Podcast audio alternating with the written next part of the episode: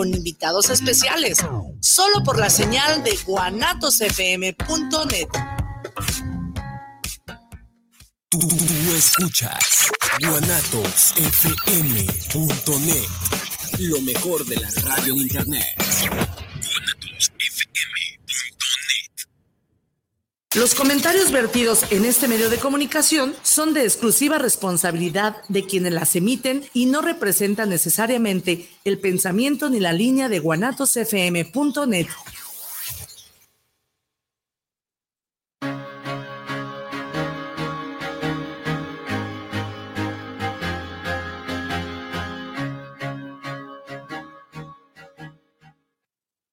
Muy buenas tardes, bienvenido miércoles más a su programa Despertares. Es un gusto estar aquí con ustedes después de una semana que estuvimos de vacaciones. Bueno, ustedes también estuvieron de vacaciones. este. Pasaron de nosotros un ratito, ¿no? Sí, bueno, por si no se acuerdan, soy Guillermo Rabe. Las personas que me conocen ya saben, y las personas que no me conocen, pues también saben que soy Guillermo Rabe. Este, y pues como cada miércoles es un gusto estar aquí con ustedes. Giovanni, ¿cómo estás? Ay, muy bien, muy contenta de regresar. Eh, ya los extrañaba, extrañaba estar aquí. Y bueno, eh, estamos así de cerquitita de la Navidad. Entonces, muy contenta porque es una de mis festividades favoritas. Y bueno, pues esperemos que el tema del día de hoy les guste y los acompañe y les eh, dé un rango más de conocimiento en todas estas celebraciones, ¿no? Que tenemos. Ay, Dios, mira, aquí me estoy llevando un cuerno. Se ve un poquito, eh, no sé, valioso. sí, este. Dice que no, entonces no pasa nada si le doy un manutazo y lo tiro. No, tú dile que sí. Ay, no, pues muy contenta. Y bueno, pues empezamos el día de hoy, ombliguito de semana. Sí, este, y bueno, pues ya, ya ayer hicimos la, publicidad. Hoy nuestro invitado es Miguel Sánchez. ¿Cómo estás, Miguel? Qué gusto que estés aquí otra vez con nosotros. Este, y pues bueno, el tema eh, es Happy Yule, que es como se conocía la Navidad antiguamente, ¿no? Y este, pues vamos a abordar ese tema. Espero que este no, no se te caiga tu idea de la Navidad. No. de la Navidad de ahora, pues, de la Navidad occidental. Estoy tan acostumbrada eh, a, ya romper estructuras que... Ah, bueno. No, y de hecho, eh, por ahí estaba escuchando que se estaba, no sé si se iba a, o ya se llevó a cabo a nivel como de em, ley, por ejemplo, en Europa o en países europeos. No estoy muy, muy adentrada, solamente me llegó como la información de que eh, la festividad de Navidad en esos lugares cambiara. O sea, nosotros obviamente como católicos se celebra el nacimiento de Jesús, pero este, como allá en muchos lugares se ha perdido eh, la religión católica, se ha derrumbado, pero es una festividad de celebración, entonces quieren cambiarle como esa connotación. Esa, que sea forzosamente la festividad, este, como celebración de, del nacimiento, ajá, De, de, algo en específico y dejarlo. Me voy a adentrar más en esa información. Me acaba de llegar hace poquitito, entonces la verdad no he leído, no he investigado, pero me, me resultó interesante pues ese hecho, ¿no? ¿Cómo está cambiando? ¿Cómo están cambiando las pues perspectivas? Y bueno, el conocer eh, de dónde viene lo, lo que es el, el, ancestro de las festividades, pues también es, es, es, una base importante, ¿no? Claro. Igual se pueden retomar unas cosas, se pueden mejorar otras o definitivamente cambiarlas. Sí, pues ahorita Miguel nos va a contar la verdadera historia de la Navidad, como decía Broso la verdadera historia. este, y bueno, Miguel, pues te, te, cedemos la palabra. Bueno, antes, dame, dame un segundo, porque quiero mandar un saludo a Génesis Guillén, que nos está viendo desde Anzoategui, Venezuela. Saludos, ah, Génesis hasta Venezuela. Y a Kiki Reina, que nos está viendo desde Monterrey. Saludos. Saludos, Kiki. Este, ahora sí ya. Bueno, la Navidad, eh, junto con muchas otras tradiciones cristianas, eh, se han basado en antiguas eh, tradiciones paganas. Se le puede decir pagano a todo lo que está fuera del cristianismo. Sí, ahorita quiero hacer un, un paréntesis aquí, que hay que hacer ese, esa aclaración, porque pagano muchas personas piensan que es satánico o que está relacionado, Exacto. o que va en contra de Dios, o que va, este, o, o creen que por decir pagano es algo este, de lo peor, cuando pues, no tiene nada que ver con esas- esa, esa, esa línea de pensamiento o esa, o esa creencia que tienen esas personas, ¿no? Sí, la palabra pagano significa hombre de campo o que vive en el campo y esa palabra nace para despreciar o desprestigiar pues a todas las personas que están fuera de, De control. De, de, sí, fuera de la religión, ¿no? sí, y e incluso los satánicos tienen, también están muy, este, cuando se pone más satanizados en un exceso, Ajá. exceso porque tienen buenos principios, son más este, en el sentido de auto, des- autodescubrirte y, valerte por ti mismo, pues. Sí, recordemos que se tenía que poner los que decidieron en algún momento qué era lo que le convenía a, a una civilización, a una sociedad, eh, el decir, por este camino es lo que nos conviene para, eh, a lo mejor en su momento sí se, sí se necesitaba un poquito de contención, un poquito de control, eh, bueno, hace mucho. Entonces, eh, ¿cómo es la forma de olvidarte de lo demás? Asustando, ¿no? Con, o sea, con miedo, con el miedo. el miedo, asustar, esto es malo, esto es malo, se muere una generación, nace otra con el conocimiento eh, heredado de que algo es malo y así es como se empieza a dar Así la es- información así es como hacen los errónea, paradigmas. exactamente, de por qué es malo, quién sabe, ¿no? O sea, a mí esto me enseñaron, mira, ay Dios mío, yo que manoteo tanto. A ver, déjalo, pongo acá de este lado. mejor. Mira, sí. Si ya me lo ponlo por pegaste. allá, porque. Entonces, digo, nada más para aclarar este punto, porque de repente cuando empezamos a hablar de todos estos temas, eh, de verdad no somos, la, la intención jamás va a ser eh, mala hacia ninguno de los, de las personas que nos escuchan. No. Entonces, eh, aclarando este punto. Ni, ni tampoco queremos cambiarle sus creencias, simplemente estamos claro. exponiendo este, las otras creencias para que, como decimos siempre, ¿no? Para que investiguen. Ampliando la cultura. Si les llama la, aten- la atención, pues que investiguen. Claro. Sí, fíjate eso que hablabas de que a veces hay, hay que mantener un control o ocultar cosas. Cuando uno empieza dentro de las tradiciones paganas, sí a veces te cuestionas. Por ejemplo, todos aquí en la mayoría en México somos de familia católica. Yo cuando empezaba, hace más de 10 años, sí me cuestionaba. Decía, y si sí es cierto que nos vamos a ir al infierno todos aquí. Sí. Pero lo que te ayuda es dar ese paso, eh, te- eh, cruzar esa barrera y conocer. Y, y pues sí, cada quien tiene su fe y su religión y, y es muy válida porque es como un gran jardín, ¿no? Un jardín se ve bonito con múltiples formas de flores, olores y colores y tamaños. sí. Entonces, Yule eh, es de origen nórdico. Este, se celebra lo que es el, el solsticio de invierno y es el nacimiento del nuevo sol. Eh. De hecho, fue ayer, el, este, todavía hoy vivimos en, ese, en esa transición del sol.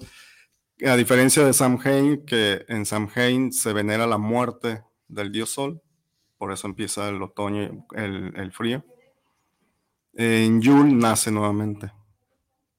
Se, para nosotros lo vemos desde una forma antropomorfa, como un pequeño bebé que ya nació, pero ya, ya está ahí, ¿no? La luz, el nuevo sol.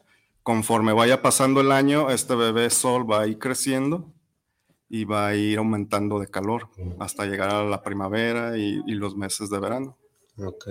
Entonces, en este momento eh, se celebra eso. Y sí, Yule en los antiguos países nórdicos se celebraba, eh, o se hacía esta reverencia al dios Sol. Y lo que es el árbol de Navidad para los nórdicos era el Yggdrasil, que era el centro de su mitología, era el centro del universo, en donde en la copa de arriba estaba el Valhalla, el mundo superior. En la parte del tronco estamos nosotros. Por eso cuando ustedes eh, ven El Señor de los Anillos, habla mucho de la Tierra Media. O sea que somos Ok. nosotros, porque estamos en el medio. Porque abajo de nosotros está el inframundo, donde viven este, el- las nornas.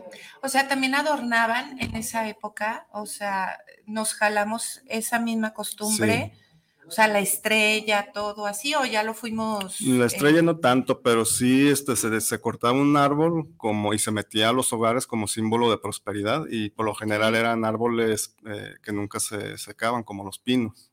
Ok. y se le ponían manzanas. Las manzanas también tienen una connotación de suerte, abundancia, pero también representaba lo que eran los nueve mundos. Ay, fíjate que recuerdo, ya hace mucho no veo manzanas de adorno en los árboles, pero sí cuando era niña todavía era muy, muy común este, Ver las manzanas. las manzanas en, el, en los árboles de Navidad. Que bueno, las manzanas ahora vendrían siendo lo que son las esferas, ¿no? esferas. Se conoce como Se sustituye. de- Sí, claro, este, Caritas Eh, de Mickey, sí. ahora, sí, ya hay- muñequitos de cosas. peluche. Entonces la estrella arriba era este lo que lo que pudiera significar como el cielo para ellos. Así es. Entonces la tierra media era este pues la mitad del árbol y abajo era este el inframundo, como dices, ¿no? Sí. Y ahí vivían tres mujeres que eran las nornas, que se dedicaban al pasado, presente y futuro, eran las tejedoras del destino, junto con el, el pozo de Mimir, que era el dios de la sabiduría. Entonces eso tiene esa- ese significado el, el árbol. El árbol de Navidad es en realidad pagano, la Navidad también es pagana. Entonces es abundancia. Sí, la manzana, sabiduría, este, inmortalidad. Entonces se, col- se colgaban también este, manzanas y representaban a los nueve mundos que, que están en el, en el Yggdrasil, en el árbol nórdico. Cada mundo representaba una tierra con sus seres. Entonces, eh, este árbol, me- lo que más me llama la atención es que representa el eje universal. Cuando uno mete el árbol a, a- a la casa, está representando la unión de lo que es lo celestial con lo terrenal y el inframundo. No nada más es un simple árbol para adornar y dejar regalos ahí. Que es como se ha estado manejando ahora, o sea, si tú le preguntas a una familia por qué ponen el árbol, nada más te van a decir que es por Navidad. Sí, O sea, es por Navidad y para los regalos. Sí, exactamente eso es lo que dicen. Sí, pero El exactamente es- no sabemos de dónde viene la idea del árbol. O sea, mucha crecimos con eso, lo que Sí, hablábamos hace pero, rato, ¿no? pero sí, pero no hay una, este, es que ahí van los Bueno, regalos. sí, hasta donde yo sé, a mí nunca me explicaron este un significado del árbol así como tal, No. nada más porque era Navidad, que porque representaba la Navidad Sí. y para los regalos, para que pongan los zapatos ahí. Y fíjate que, eh, digo, la vez pasada que también estuvo con nosotros eh, explicándonos del Sanheim, de repente, ¿cómo puedes potenciar, no? Eh, algo que te puede gustar o algo que haces, potenciarlo con una energía, con una intención. O sea, ya cuando Sí. va dirigida la intención, ¿no? De, ok, vamos a poner el árbol. El, el- árbol siempre ha manifestado, eh, bueno, en los celtas, el, el árbol de la vida, ¿no? Siempre ha estado, yo creo que en muchas culturas, creo que también en, en las culturas eh, sudamericanas se usaba el, el árbol. Ay, la verdad, no, no, me, no me atrevo a decir bien porque yo no soy muy, muy apasionada de, malamente, de nuestra cultura, de nuestra historia, de nuestra raíz. No sé, no me, ya, no me apasiona tanto la lectura hacia ese punto, pero el árbol de la vida siempre ha sido eh, como, Sí, como un muy punto muy, ajá, muy Mm. importante. Entonces lo que representa, no sé si tenga algo que ver, pero lo que representa el árbol, Pues es que, por o ejemplo, sea, ahora- la conexión de la tierra, Ajá. yo ya lo había escuchado anteriormente, o sea, el conectarte con la naturaleza es una forma maravillosa de conectarte con la divinidad, porque realmente la naturaleza en sus raíces está conectada con, eh, con la vida misma. Entonces, eh, las plantas, los árboles realmente están conectados con, con esa divinidad, con esa energía Sí, que nosotros de repente por nuestro cuerpo tan brusco, tan tosco, no, no percibimos, ¿no? Como en, en la película de Avatar. O sea, para poder, eh, de hecho, una divinidad era un árbol. Un árbol, sí. Y para poder entender lo que la divinidad, el mensaje o eh, la energía nos quiere representar, ellos se tenían que conectar a ese árbol, ¿no? Entonces, ¿cómo tenemos tanta información de dónde se, se Sí. agarran? Y la tenemos así enfrente de nosotros y no sabemos de qué se refiere o por qué Sí. salió, ¿no? ¿Por qué surgió? Sí, pero por ejemplo, ahorita entonces ya toma otra connotación, al menos para mí, eso del árbol, porque Sí, claro. yo tengo así como varios años que "Ay, no, yo no voy a poner árbol. ¿por qué pongo Y ahorita árbol?" vas a correr a voy a comprar, ahorita voy a, uno. com- voy a comprar uno. Digo así frondoso. Es que no, sí es cierto. o Deme sea, el más grande que tenga, aunque no quepa, lo doblo. No, el el, techo, no. No, este, este, es que sí, o sea, obviamente, pues sí, sí. Yo no lo había visto de esa manera, este, y pues obviamente sí es algo diferente, toma una connotación completamente diferente. Claro. Porque yo lo veía desde el punto de la mercadotecnia. Y este, y, ay, pues eso a mí como que no, no se me hace, este, como algo para seguir, pues. Sí, claro, algo superficial, ¿no? Ajá, algo o sea, vano. Pues, ¿por qué? Porque también, o sea, pones el árbol, compras cosas y todo, y luego ahí lo guardas, este, casi Claro. 10, 11 meses. Este, y se me hace, este, un gasto así como no muy necesario, pues. Una, una inversión no muy necesaria. Ajá, pero ahora Pero que esté ahora- cargado el simbolismo de toda la intención, ¿Por qué? Porque ya, ya va a tener una intención diferente, ya va a tener una, una, un significado diferente. claro. ¿Tú sí pones árbol en tu casa o no? Sí, ¿Sí? sí, sí, pongo. Pero por lo general es ¿Cómo lo, lo artificial.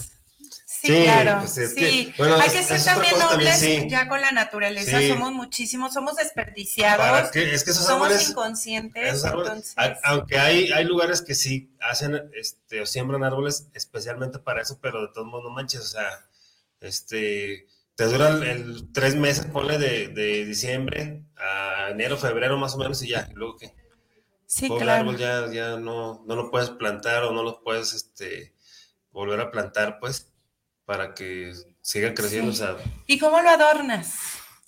A mí me gusta ponerle esta manzanas, ahí tengo manzanas, y también con hadas o elementales. Los, Ah, por ejemplo, los enanos, eh, que son enanos herreros, se ven en El Señor de los Anillos. Ajá. ajá. Ellos son de la mitología nórdica. Entonces ahí tengo algunos y los pongo en el árbol. Los pones hacia pie Abajo. de árbol. Y a veces hay hadas que ya te venden ahí en Obregón. Ok. Ok. Y, y ya esas hadas las cuelgas en el árbol. Y flores también. Ah, ok. Pero sí, eh, se usa por lo general árboles que no se secan en esa temporada. Tanto Sí, sí, los sí. celtas como los nórdicos apreciaban mucho a- y sacaban una, una enseñanza. Claro. Por ejemplo, para los celtas estaba el acebo, el acebo que es un árbol tóxico, que si tú lo comes te mueres. Pero es un árbol muy, muy hermoso. Lo único que, sirve para comer del acebo son sus pequeñas bayas rojas. Pero si te comes más de las semillas, te, te andas muriendo. Entonces, este árbol es muy, muy popular porque es, el- no sé si han visto ramitas de, de unas hojas puntiagudas con unas bayas rojas, chicas, Creo que no. No me lo, lo voy a buscar. y ese es el acebo. Entonces, Acebo. El celta decía, bueno, este árbol no, nunca se seca, dura, su verdor es eterno. Entonces, en esta temporada de invierno de, de tranquilidad, representaba la vida dentro de, de esta sequedad, ¿no? Igual para los nórdicos, eh, lo que es el pino, este, veían que permanecía con sus hojas y de ahí se toma pues que durante esta sequía siempre debe de haber vida. Entonces era como el, el contraste de, de esta festividad de Yule, tener tu árbol en tu casa, que representaba eso. El, pues el eje universal y la vida dentro de esta frialdad, pues. Muy bien. Sí, como el, el- pues sí, el mantener esa, esa vida, ese calor de vida, ¿no? Mm, así, Esa, esa, fo- esa, esa chispa de la vida, ¿no? Sí. Ok, entonces ahí tenemos una simbología Pues de sí, esta ya. festividad. Hay más en, en toda esta... Sí, de hecho, este, esta celebración del sol se celebra en todo el mundo. Aquí en Perú, bueno, allá en Perú, aquí en México también. Entonces, como que todas las culturas veneraban a este nacimiento del sol. Eh, y es algo muy interesante porque dentro de estas culturas se dice, pues, en cuestión de, to- retomando pues lo que hizo Leonardo da Vinci con la última cena que hablábamos anteriormente, de que el sol o lo que es hoy Jesús no es más que una representación solar de todo eso. Ah, sí. Entonces, ¿qué es lo que se está venerando? Pues es, es realmente al sol. Sí, claro. Y es que volviendo, ¿cómo nombramos aquí a los libros de Juanjo Benítez? Pero, eh, pues obviamente se dice Jesús nació en, aquí lo tengo, es más, en julio. Yo sabía que en marzo. Y Ahorita ayer una amiga me estaba, estaba platicando con una amiga, decía que en septiembre. Bueno, yo estoy hablando desde los, este, desde los libros y, ay Dios, Kiki Reina dice que es felizmente pagana. Ya, ya, ya somos dos. Muy Ya bien, dos. bueno, en lo, en lo que seguimos voy a buscar este cuándo es eh, la- la- el nacimiento. Nada más sé que es Leo. eh, Jesús fue Leo de signo. Entonces déjenme buscar su nacimiento y Este, seguimos con sí. lo demás. Pero al final de cuentas lo que se veneraba, como dices, era el sol, porque el sol es vida. Sí. Sin, sol, pues no, prácticamente no habría vida. Entonces, por eso, bueno, yo tengo entendido eso, pues que era este el nacimiento de Dios, pero el, el, verdadero Dios al que se referían era el sol.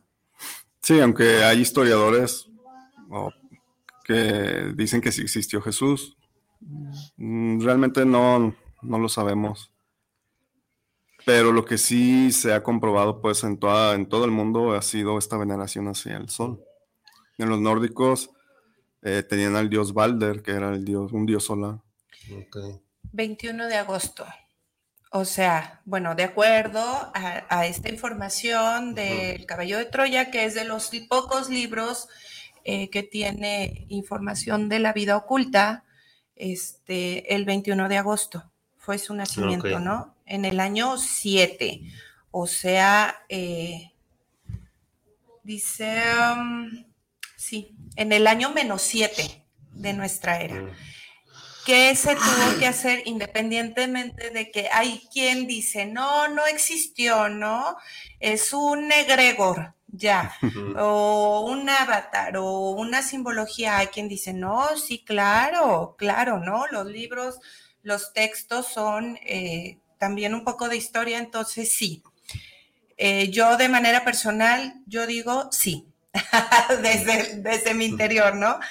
Pero, eh, ¿qué se hizo? Una figura tan importante donde empezaba a surgir la, la religión, obviamente era, no, no, no, ya no, eh, ya no adoren, ya Ah, no veneren a nada, ¿no? O sea, aquí el que vale es el Hijo de Dios.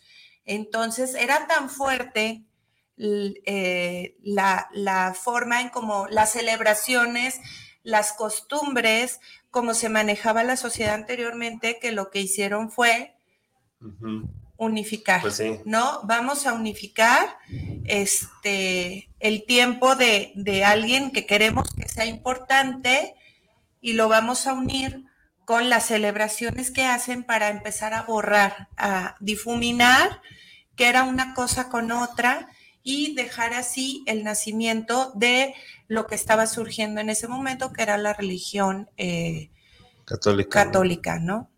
Entonces, es lo que, lo que, como, como se empiezan a hacer todas las festividades de algo, o sea, se une el, las, em, sin, ay, se me fue la palabra. ¿Simbolismos? No, los sincretismos, Ah, ¿no? De una diosa con Ah, esto. Y, y surge, ¿no?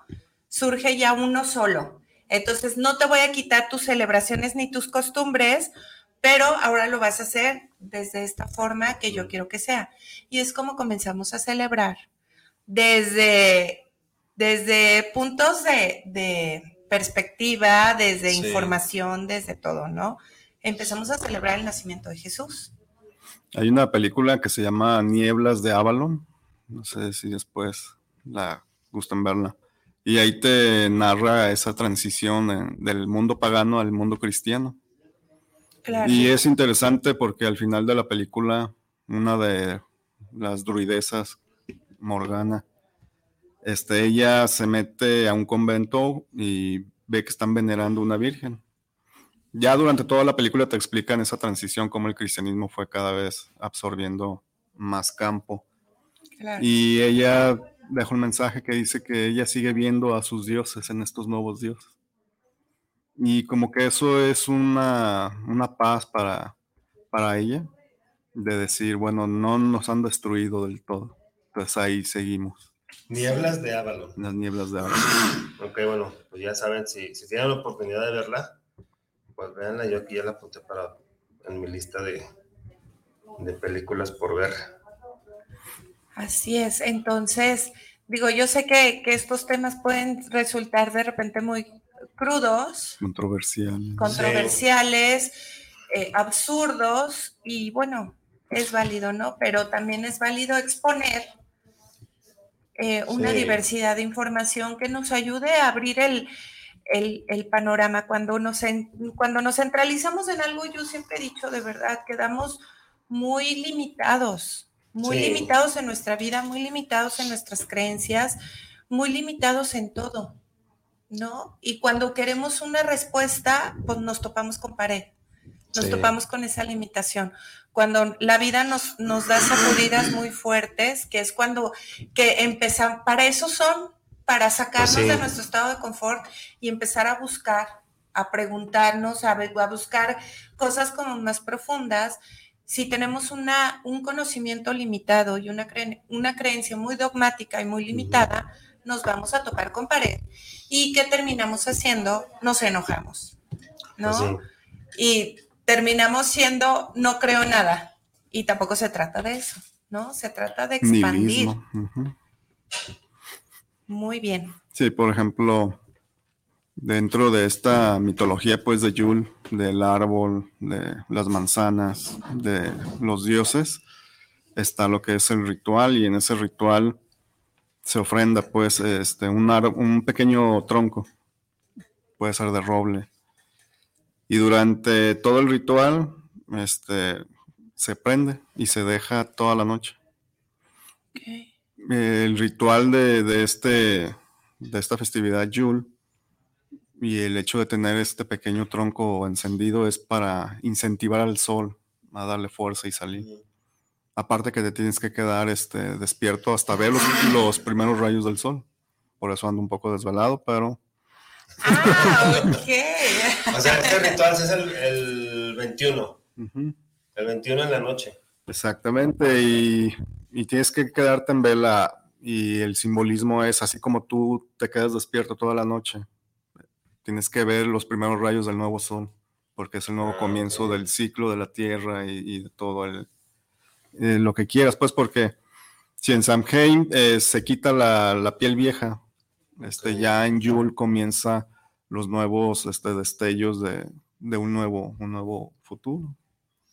Entonces, es un periodo de- del 31 de octubre al, al 21 de, de De diciembre, diciembre. donde es, digamos, eh, la oscuridad Sí. o, el, el- La quietud. ajá, la calma, la, la- pues el proceso de, de, de limpiar todo lo, lo, lo viejo, por así decirlo, ¿no? Sí, así es. Y ahora ya comienza lo nuevo y es pues una renovación. Sí.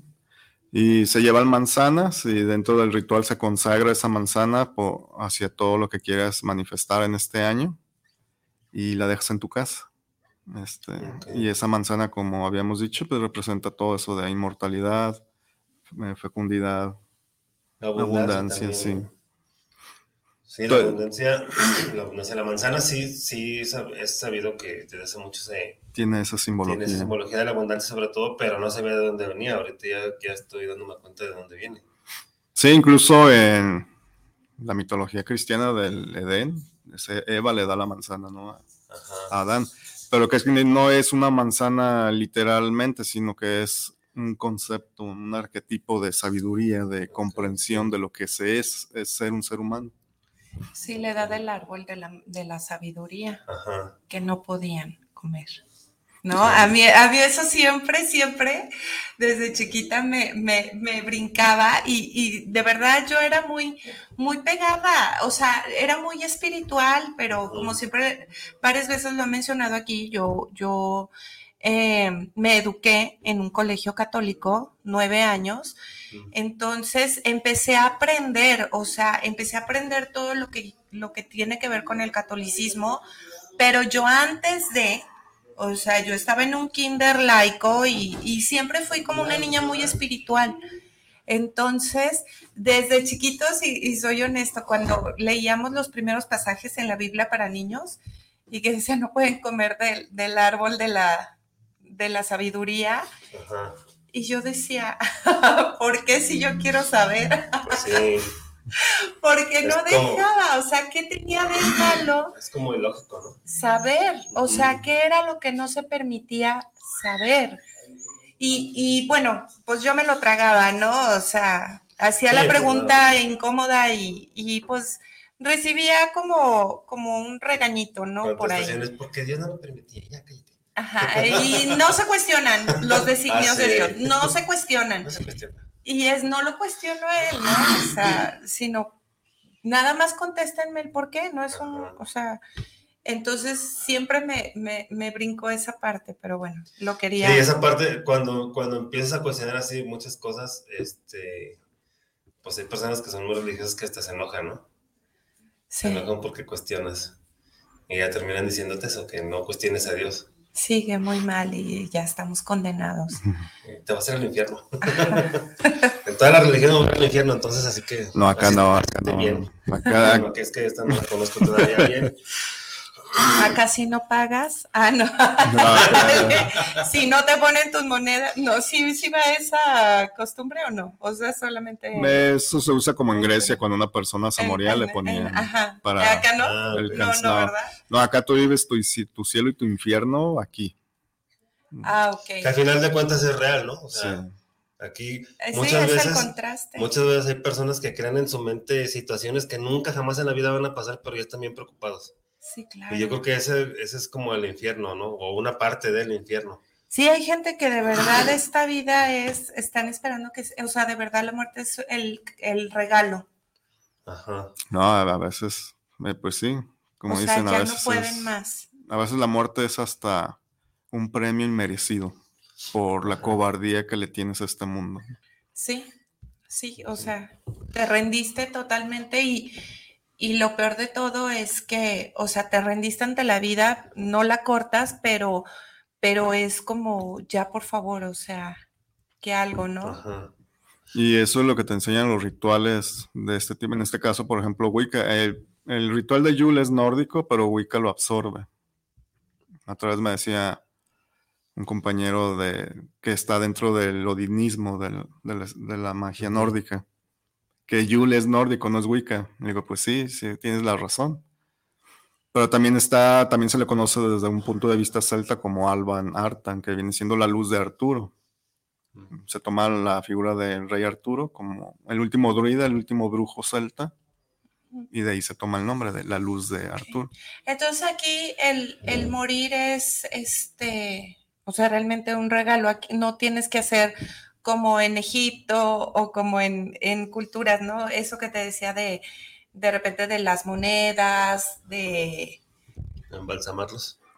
Ah, En bueno, ahí, ahí los embalsamaban. porque necesitaban el cuerpo para regresar, ¿no? En algún Sí, momento. Pues es la creencia. Este, pero para poder cruzar en el inframundo, o sea, que no te quedaras vagando, Ajá. pues era importante que, que se, que se siguiera todo, todo el Sí, que se ritual. hiciera, ¿no? ajá, que se hiciera un ritual. Ahí como es, ahí también se cree en la reencarnación.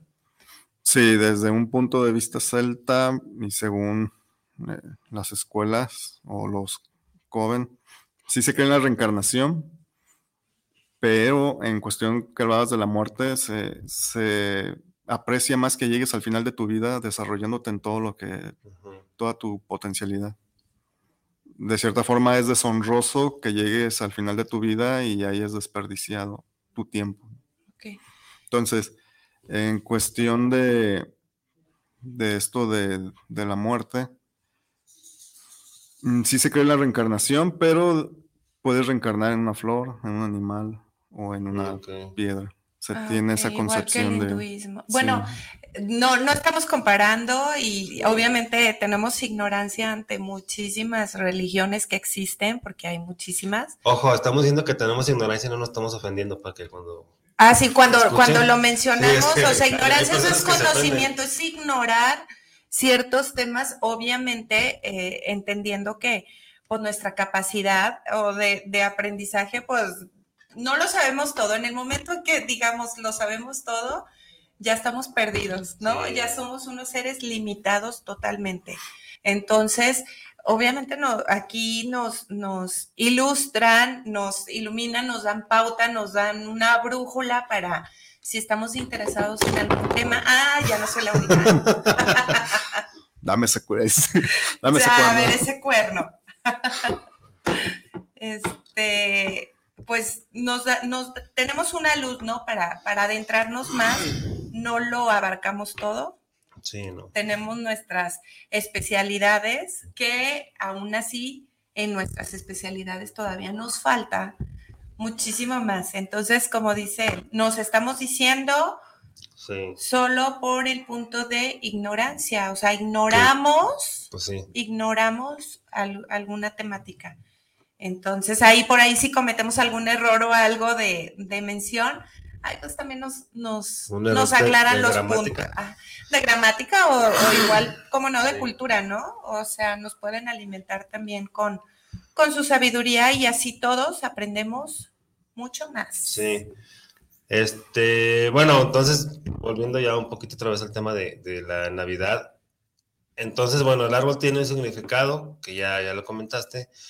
En sí, la Navidad como tal tiene un significado. Estabas comentando de un ritual que, que se hace, que hiciste anoche.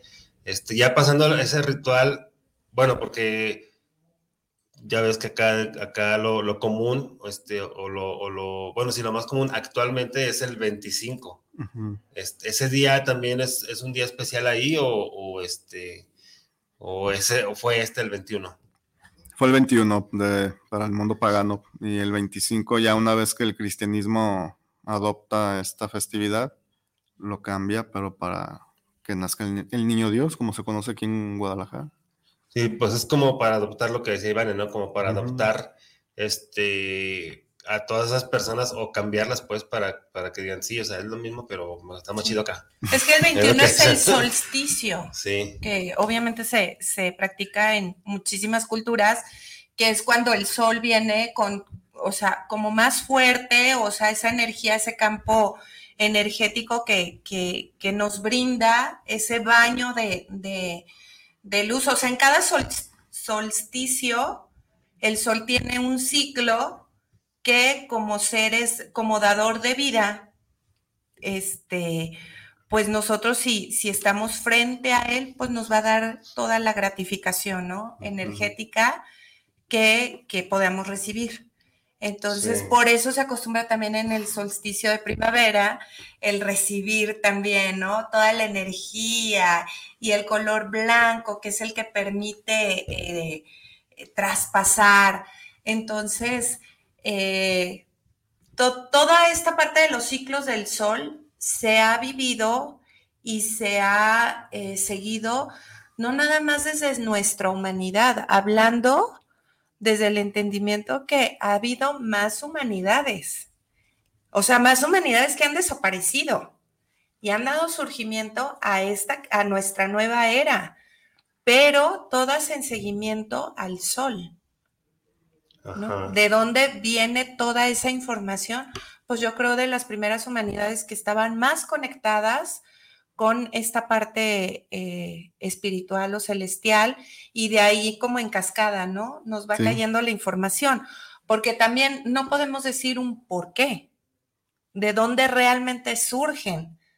O sea, estamos hablando de, de tradiciones antiguas pero esas tradiciones antiguas viene su información de algo más antiguo.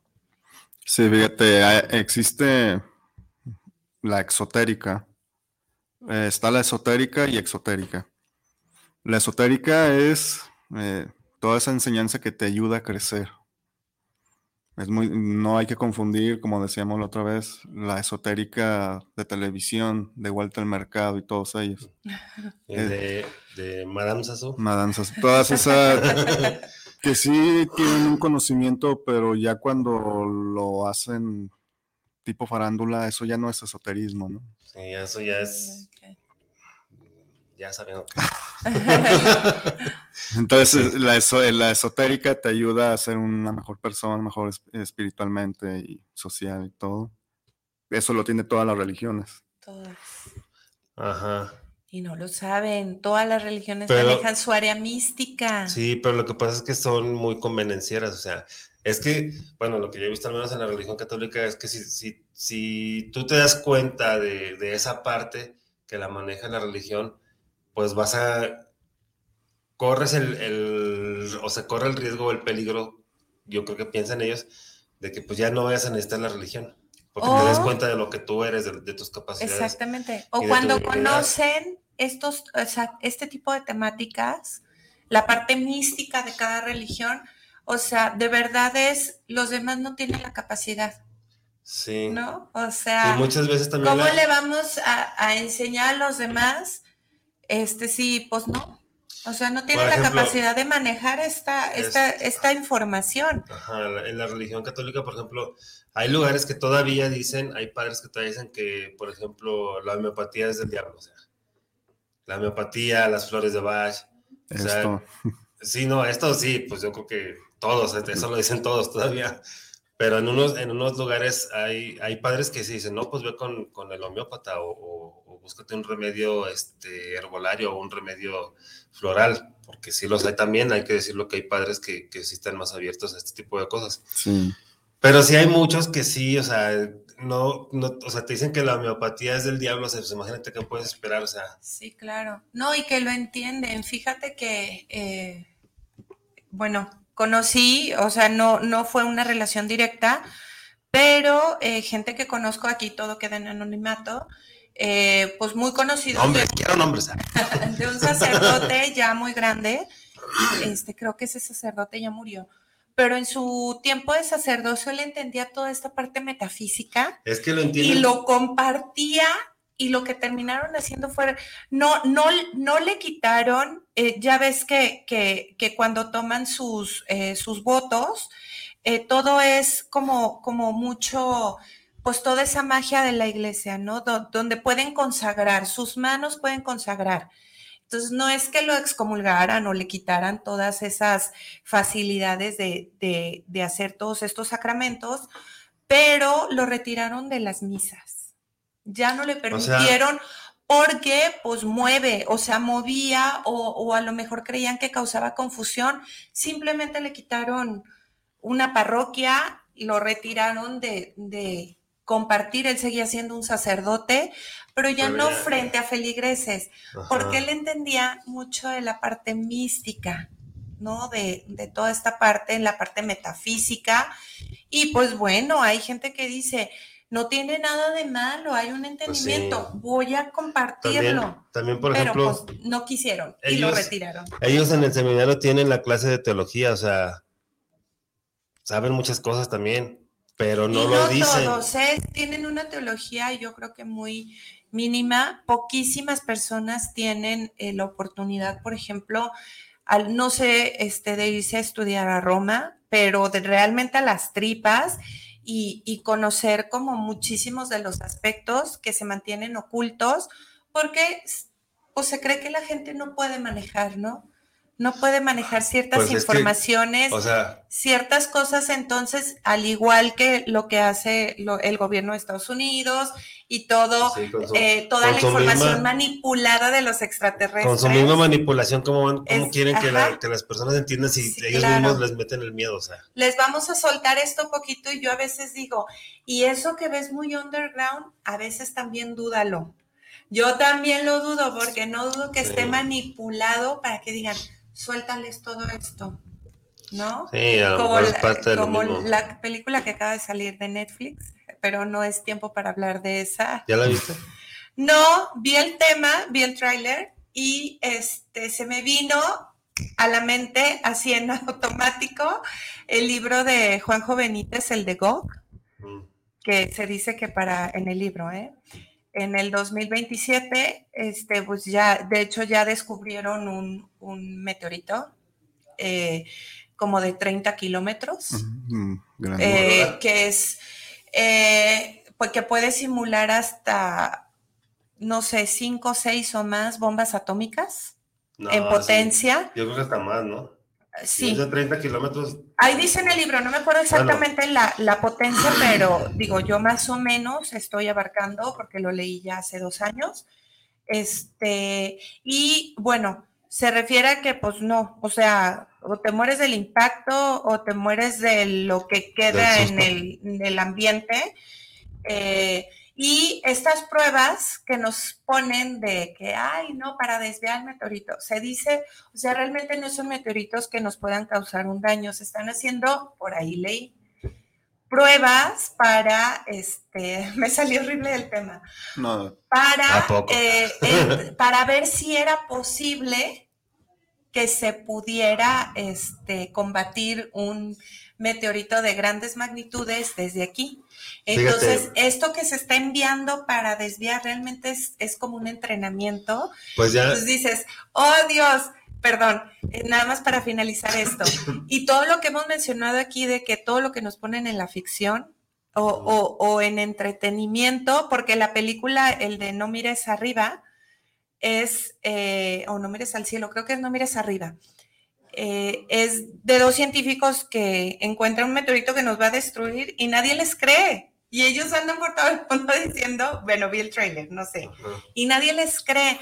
Entonces va lo mismo, ¿no? Están todas estas informaciones que nos están diciendo y que yo espero de verdad, yo de verdad espero que esto sea así como se habló del fin del mundo de los mayas.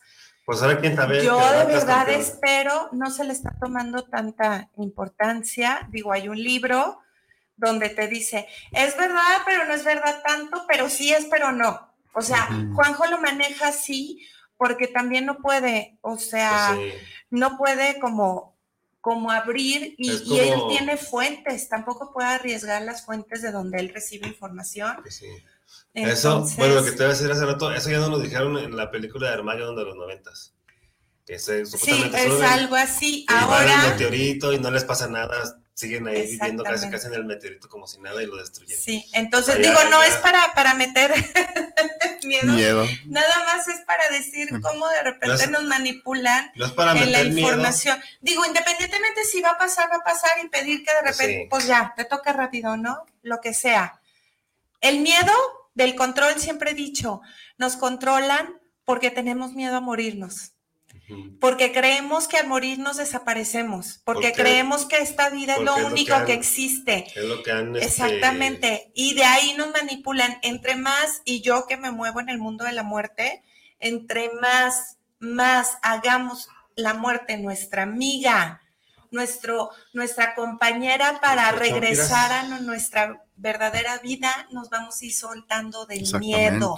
El miedo es a morirnos. Todo lo que nos asusta es te va a destruirte. No, una vez salido del cuerpo, nada, nada te puede destruir. Sí. No, Nada. como dices, no es por meter miedo, pero quedó campeón en Atlas, No bueno, sé- ya, no sé si se retomemos el tema de, de- de- de- de las festividades de la abundancia y todo. Pero a ver, ¿qué es lo que estás platicando que ya estás De la esotérica y exotérica. No, pero Ah, sí. aportando lo que tú decías, eh, ya actualmente existen búnkeres subterráneos donde la élite Sí, va a vivir. Claro, Eh, uno como perrada, pues no. ¿no? Sí, Sí. no. Entonces, Y por eso las exploraciones a Marte. Pero en el libro del- de Crónicas del Futuro, no sé cómo se llama, del Ah, hombre estoy- que, que se va en, que se, en coma, en conciencia, o sea, fuera de su cuerpo lo llevan a- al año 3000 y cacho, y ahí mencionan que sí, que el hombre va a llegar a Marte y en el va a vivir ahí, no sé, 300, no sé, 400 años y va a ser impactado Marte, van a terminar destruidos todos y este, el hombre se vuelve a prometer que jamás va a volver a, regresar a Marte a vivir. Eh, pero que sí, que sí en, en, una humanidad futura, no sé, dentro de 300, 200, no sé, 500 años, algo así. No me acuerdo las fechas cronológicas que brinda el libro, que de hecho no hay un libro en sí, es muy difícil conseguirlo. Hay lo que presentan en, en, internet. Pero está interesante. Ahorita estoy leyendo un libro, compré los libros de Isaac Asimov. Este, él fue el que escribió la de Yo Robot. Este, bueno, es una, es una, ¿cómo se dice? Una, una colección de libros. Él no las escribió, pero él las, las, este, las autorizó y les dio el visto bueno y todo eso. Ese libro se escribió en el 2012 y habla de que, de que llevo poquito leído, pero habla de que hay una persona que está en un meteoro y que hay unos robots ahí que están excavando, que están buscando algo. Entonces, o sea, no, no sé qué más diga, pero pues un libro del 2012 que hable de, de unos robots en, en, este, en un meteorito.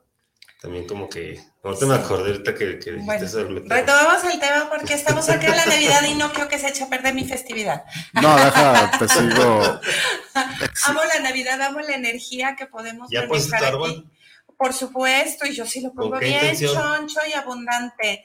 ¿Con qué intención? Ay, tengo que decirlo, pues que se viera bien bonita mi casa. Sí. Bueno, ya ahora, una vez puesto, le puede cambiar la intención, ¿no? De todos modos.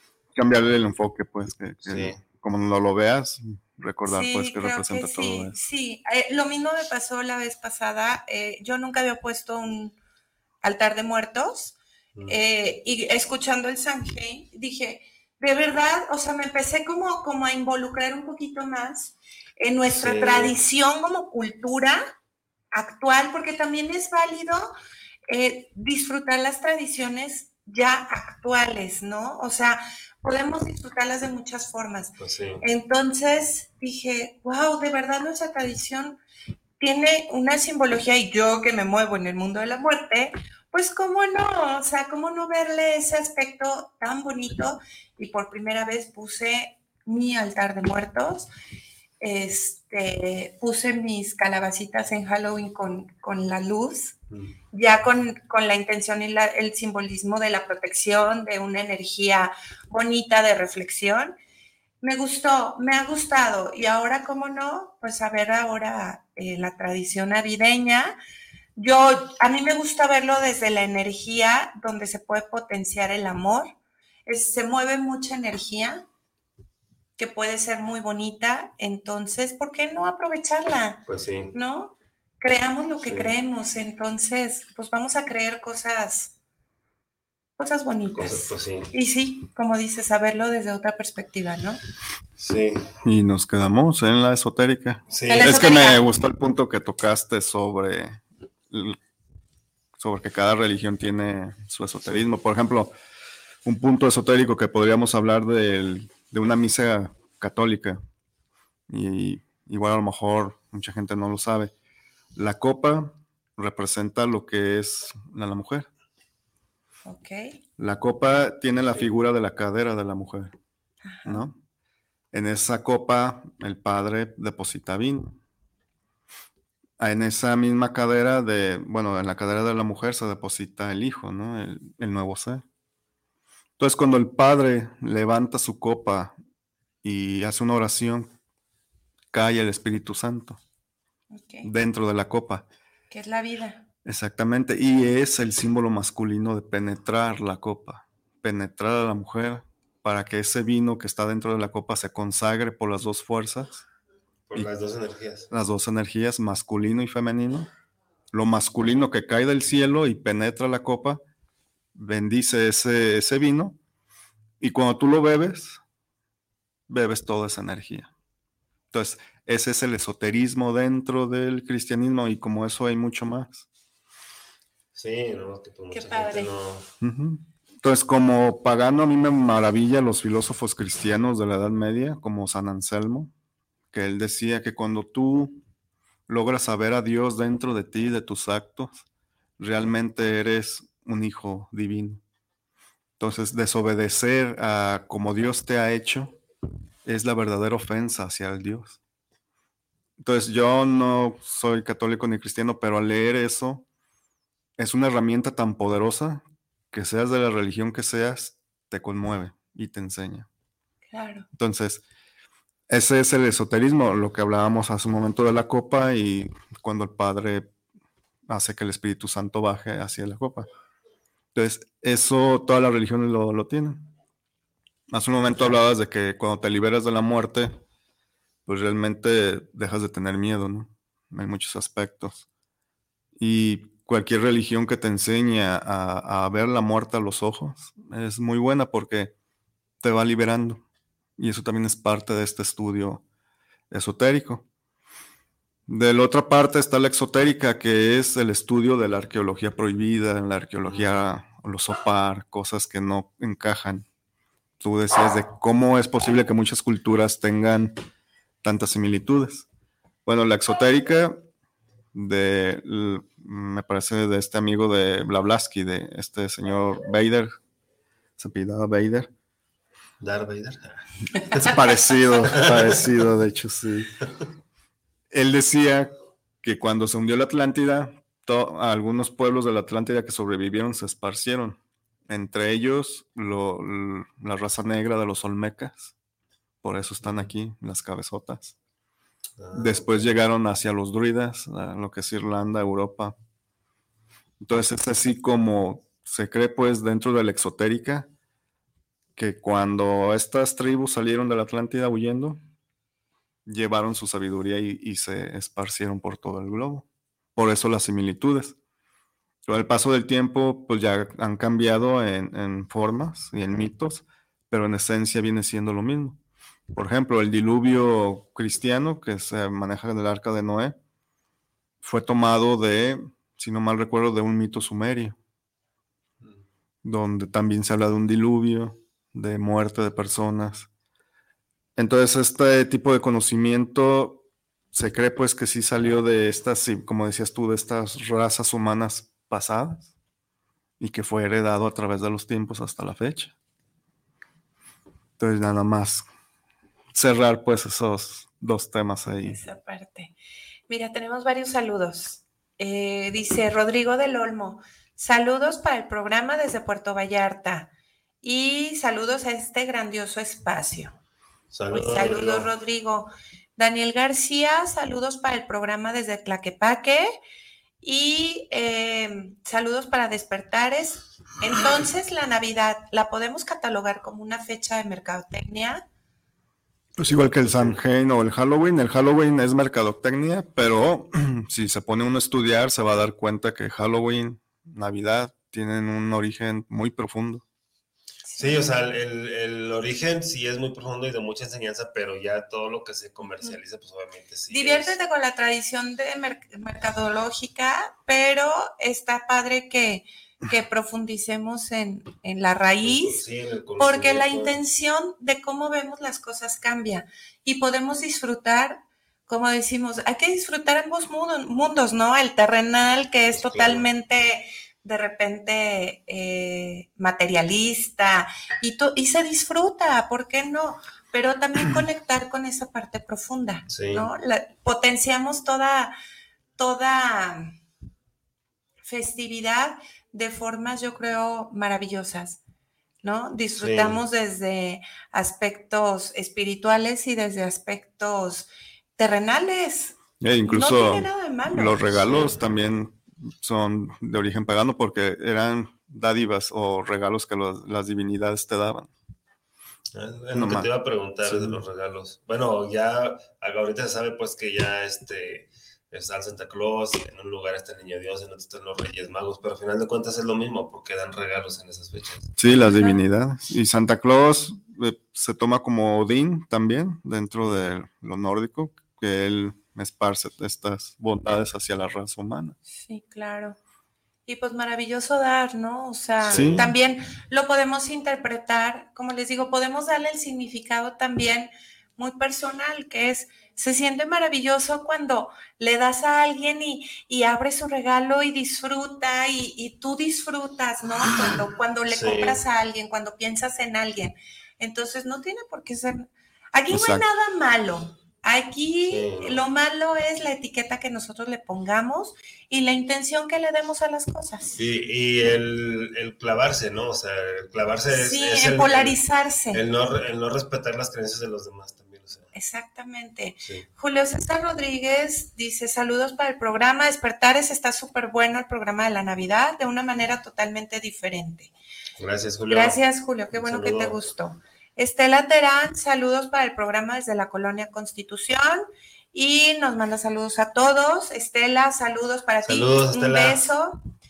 Y Luis Fernando Torres, saludos a Memo, a Ivania y al chavo invitado, se llama Miguel. Ya, sí. Me gusta mucho su programa por la cultura que están manejando con el tema de la Navidad y del inframundo. Saludos. Este, saludos, eh, Luis. Ah, Luis saludos, Fernando. Luis. Él es Miguel. Mira, te lo presento. Luis Miguel, pensé que era. Y, ay, no, pues tengo que saludar a mi, a mi marido precioso que, que se da el tiempo de escucharme. Oye, me escucha todo el día en la casa. y todavía se da el tiempo de escucharme aparte aquí. No, pues sí se merece un besote.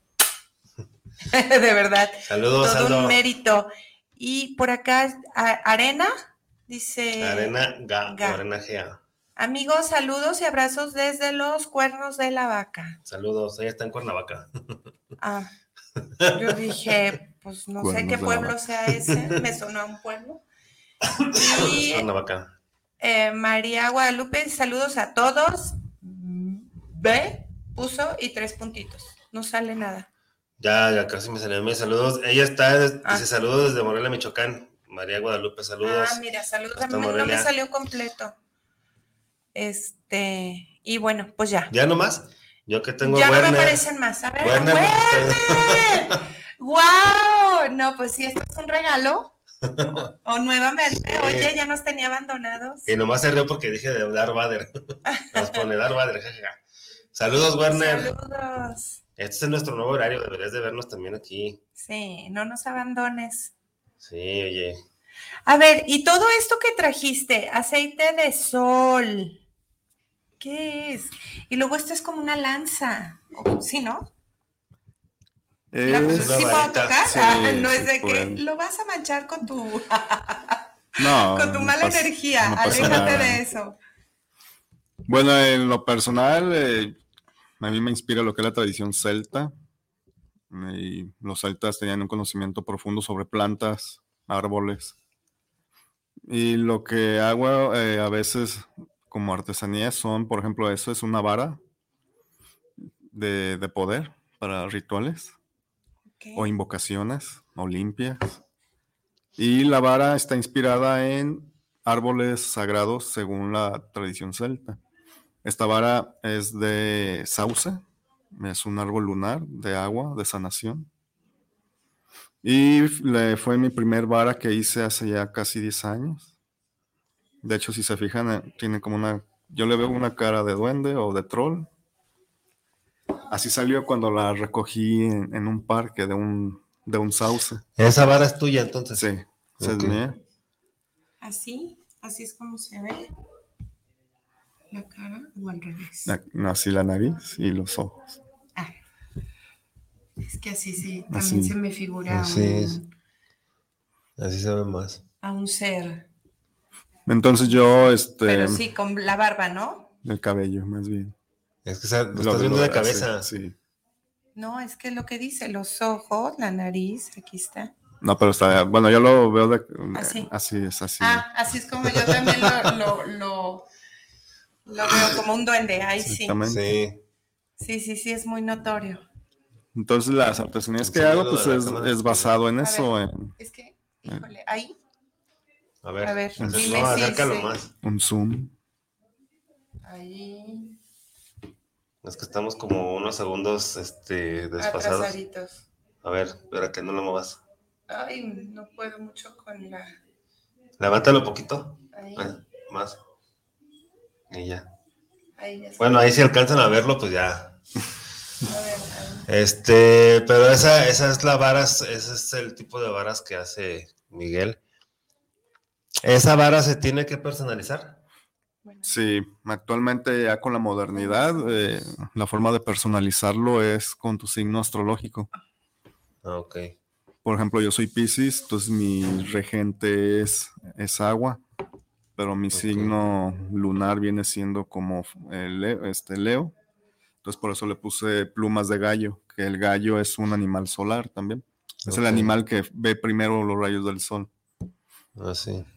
Entonces es una mezcla entre tradición antigua y moderna. Lo moderno es eso, el signo astrológico, la connotación en las relaciones, ¿no? Entonces, eh, las varas se, se generan, en mi caso, a través de tu elemento regente solar, Aries, Capricornio, etcétera. Y sobre de eso ya yo te digo qué árbol te corresponde Ok. y así se personaliza. ok. Y este aceite dice, ¿puedo leer lo que dice, lo que tiene? Sí, Dice aceite de sol, tiene clavo de olor, laurel, roble, latón, aluminio. Eh, es para limpiar, proteger, suerte y abundancia. Sí, eso está inspirado, sobre todo en este ritual que en el solsticio, Ok, ¿lo haces y lo tienes que poner al sol? A los rayos sí se sol? consagra. Y los ingredientes son de energía solar, es una energía activa. El aluminio es, se toma más como una energía volátil de elemento viento, pero precisamente es como inspiración para que las peticiones eh, con el viento se eleven o le ayude pues a- a su mensaje. ¿Y ese cómo se usa? Ese se usa, por ejemplo, en velas, en, en tu vara o en tus manos. ¿lo puedes usar tú? ¿Lo puede- ¿Se puede abrir? Sí. ¿Lo puedo oler? Sí, ¿Me puedo Digo, poner? pregunto, pues, ¿me, me lo puedo llevar? sí. El latón que tiene ahí es eh, rebaba de latón. El latón es un metal por- dentro de la magia de metales de solar también. Ay, mira, huele rico.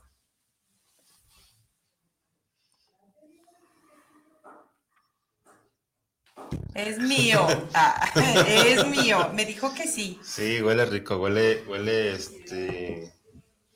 Es que es una mezcla de, de varios aromas entre frescos, florales y maderas. Sí. Huele a naturaleza. Ajá. Ándale, como si estuvieras en el campo. Como si estuvieras más bien en el bosque, pero en un bosque con, como si, como, como si, o en un lugar del bosque donde hubiera muchas flores. Ajá. Sí. Este, dice Werner, saludos, feliz Navidad y Go Cowboys. Pues a ver si este año sí la arman. Este, María Guadalupe Sanabria dice, gran programa. Temas no tan comunes, pero me encantan. Gracias por compartir. Pues gracias a ti, María, por seguirnos y esperamos que cada miércoles estés aquí con nosotros. Este, y Werner pregunta, para Sagitario, ¿qué tipo de vara debe ser y para qué sirve la vara? Bueno, Sagitario es de fuego y yo a, a Sagitario le daría una va- vara de roble o de pirul. Son árboles con una energía fuerte. El pirul sí es muy fuerte. El roble solamente en el bosque y el pirul es más común. Ajá. Entonces, eh, la vara te sirve para muchas cosas, como por ejemplo hacer un llamado. La vara es como un centro de poder donde lo tienes que levantar para hacer tus llamados o invocaciones. Puedes también limpiar porque la vara lleva cuarzos o elementos eh, con connotación mágica. Entonces, puedes limpiar lugares, puedes limpiar chakras incluso, porque algunas varas llevan cuarzos en las puntas. Entonces es una herramienta muy útil que le es muy, muy necesaria en rituales y también para sanaciones. Entonces, bueno, puedes limpiar, puedes curar, puedes programar. Por ejemplo, estas se, han- se pueden usar en chakras. Por eso, por o sea, ejemplo, es en- Es, o sea, un chakra se limpia, o se puede limpiar un chakra con, con la vara. sí, por los cuarzos que lleva también. Ajá.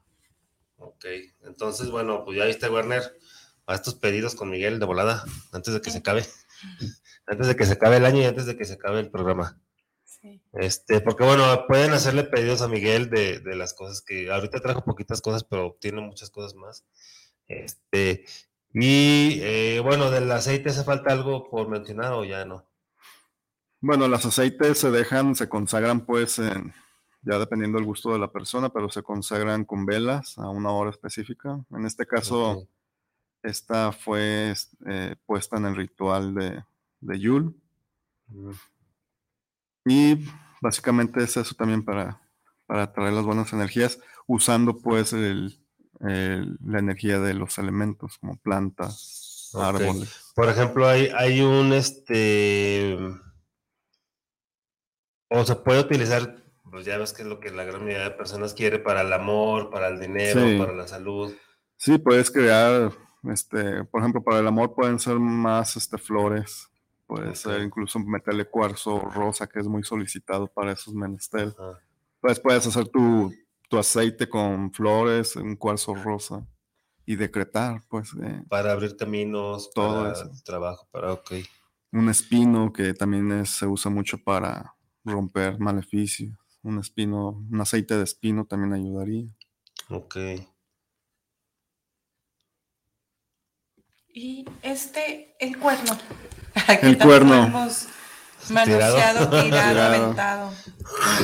El cuerno tiene una connotación en los rituales para beber vino. Igual que el padre Ah, católico consagra su vino en su copa, en los rituales que hacemos, tenemos otro cuerno, pero este eh, se puede llenar de vino y se puede beber de ahí. Ok. Los nórdicos usaban esto como vaso.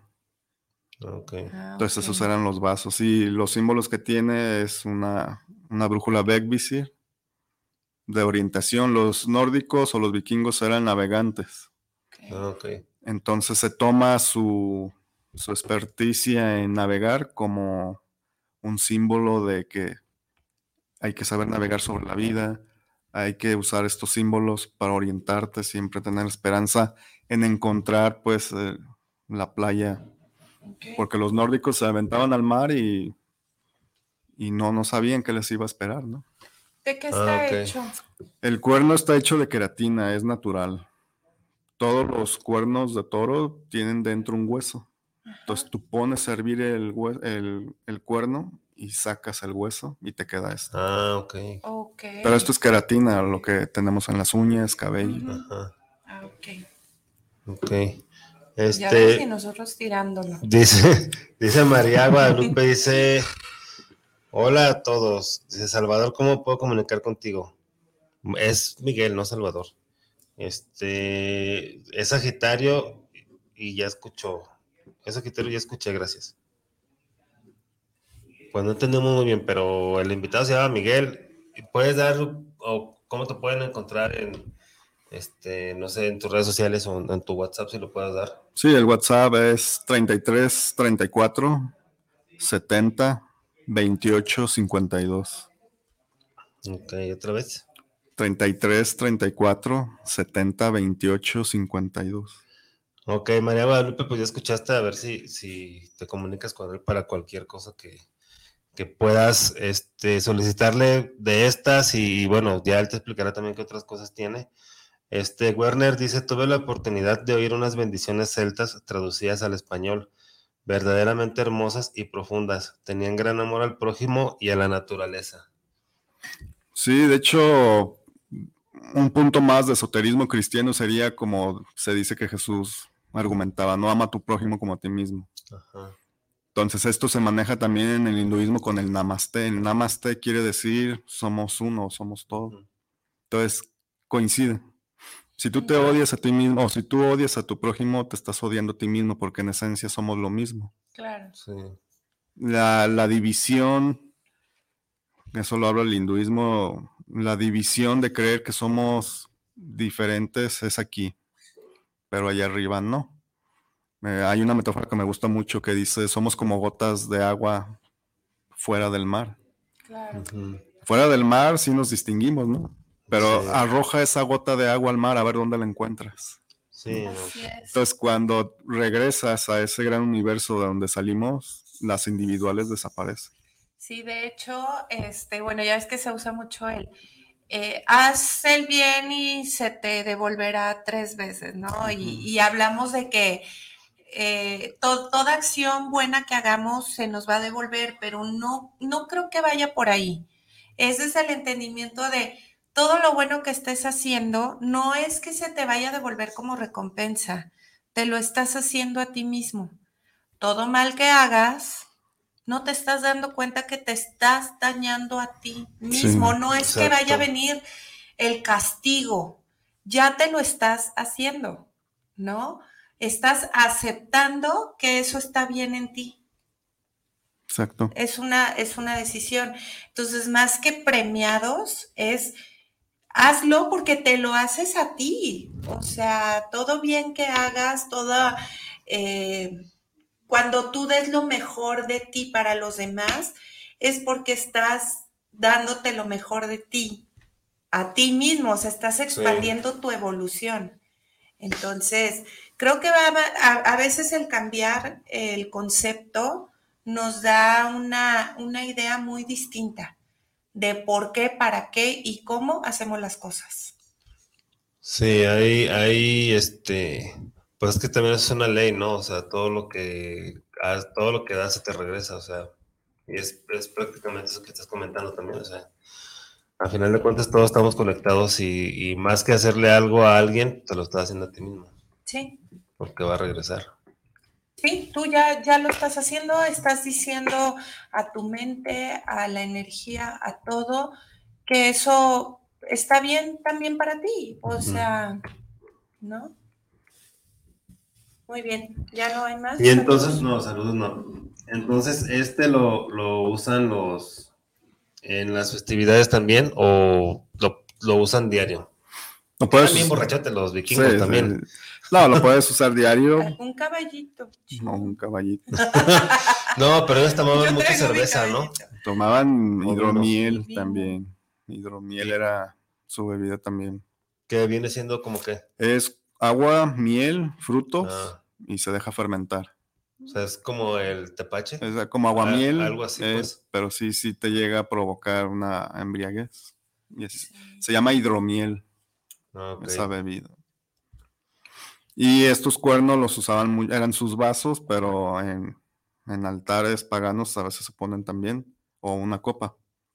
Los odinistas usan mucho los cuernos, Ah, ok.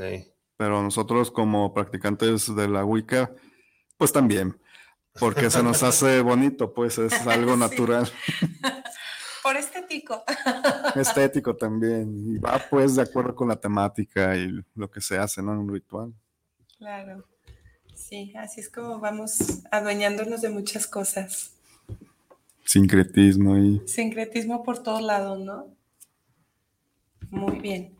Entonces, ¿qué más, qué más podemos hacer para em, conocer eh, es- estas festividades como inclusión? O sea, ya tenemos nosotros una cultura, ya tenemos unas tradiciones que no están mal porque forman parte de nuestro presente, ¿no? Entonces, eh, pero, ¿qué más podemos eh, como abarcar para que se enriquezcan?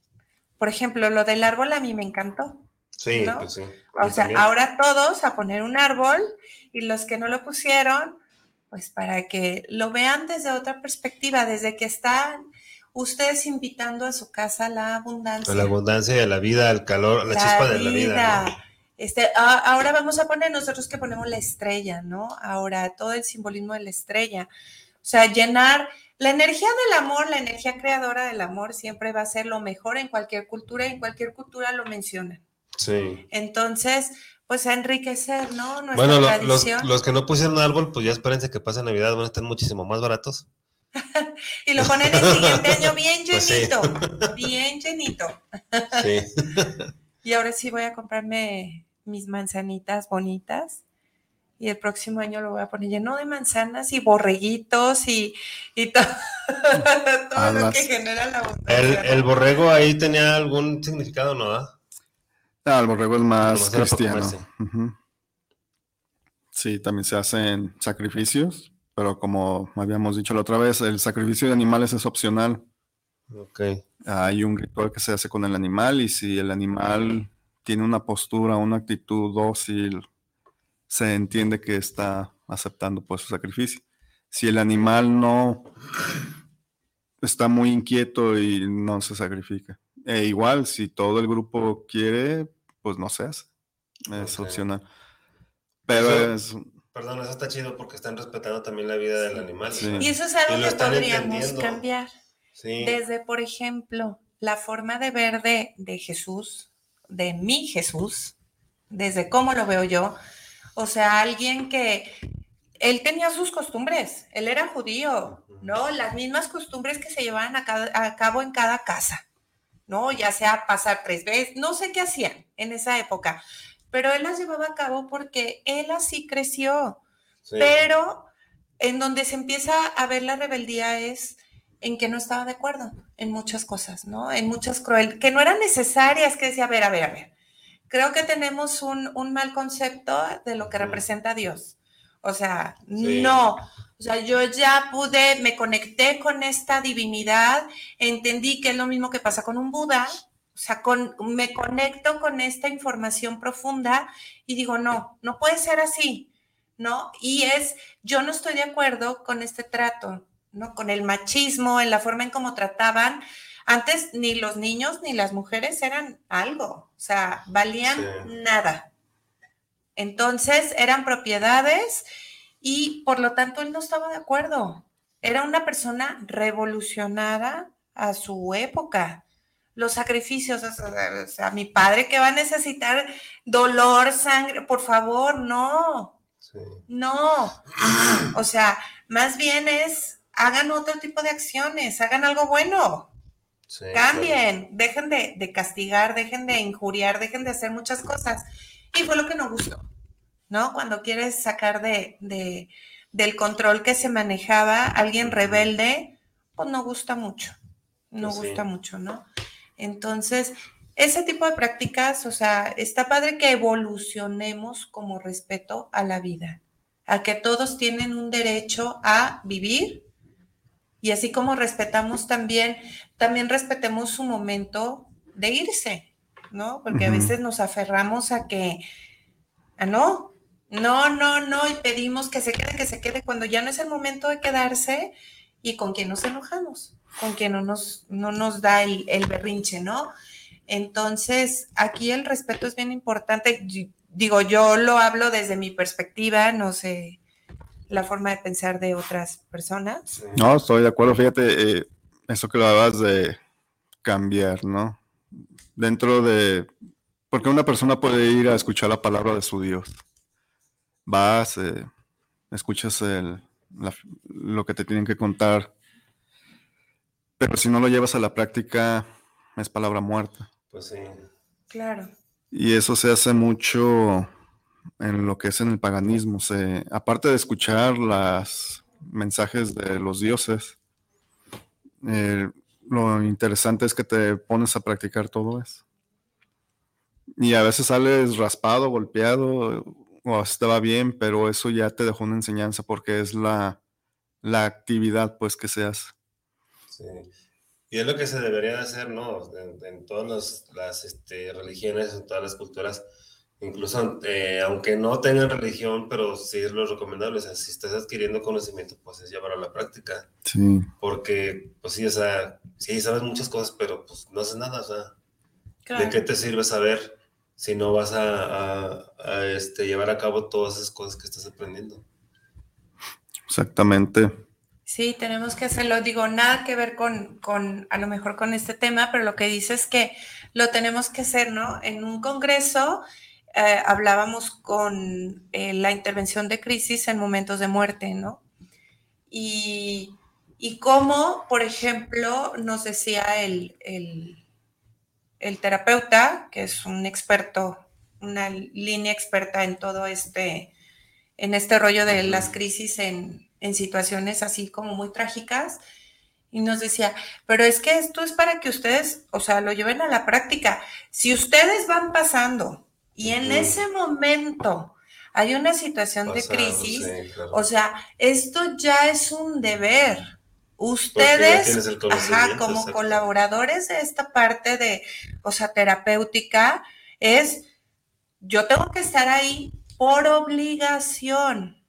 Y habla de todo, habla de médicos, hablo de, de, cualquier profesión que tenga que ver con la intervención de protección, contención de la salud, ya sea mental o todo. O sea, no, o sea, de verdad es negligencia. Pues no es de, ay, no, no es, e, es un proceso, ¿no? o sea, hay momentos en donde sí podemos intervenir y debemos de, o sea, ¿de qué te sirve conocer y aprender si en el momento en el que se requiere y por sincronicidad te encuentras ahí, no lo aplicas? Pues y sincronicidad hablo de situaciones adversas también en la vida. Si adquieres, no es por algo, o sea, no es casualidad que se topen ante un conocimiento cuando están en cierta situación. No es casualidad, es para que lo apliquen. Sí, exacto. ¿No? Y tengan recursos para levantarse de las adversidades. Adquirir el recurso es usarlo. Yo para qué quiero una caja de herramientas pues si cuando tengo destruidas las cosas no las voy a utilizar, ¿no? Para reparar, para mejorar algo. Sí, es como si tuvieras una fuga de algo en tu casa y ahí tienes con qué arreglarlo y no lo haces. Y sabes hacerlo y no lo haces. Claro. Y básicamente eso es lo que se hace con los rituales. Vas aprendiendo de ti mismo, de los movimientos de la Tierra, de los ciclos solares.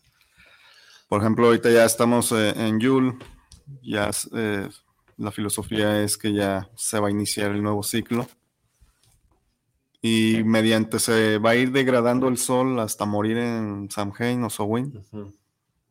Tenemos todo ese, todo ese, ese, camino que recorrer para irnos viendo constantemente. Entonces, como hablabas tú de la muerte, que sí, sí, sí es bueno liberarse de, de ese miedo, y los rituales que se hacen en, este aspecto ayudan también.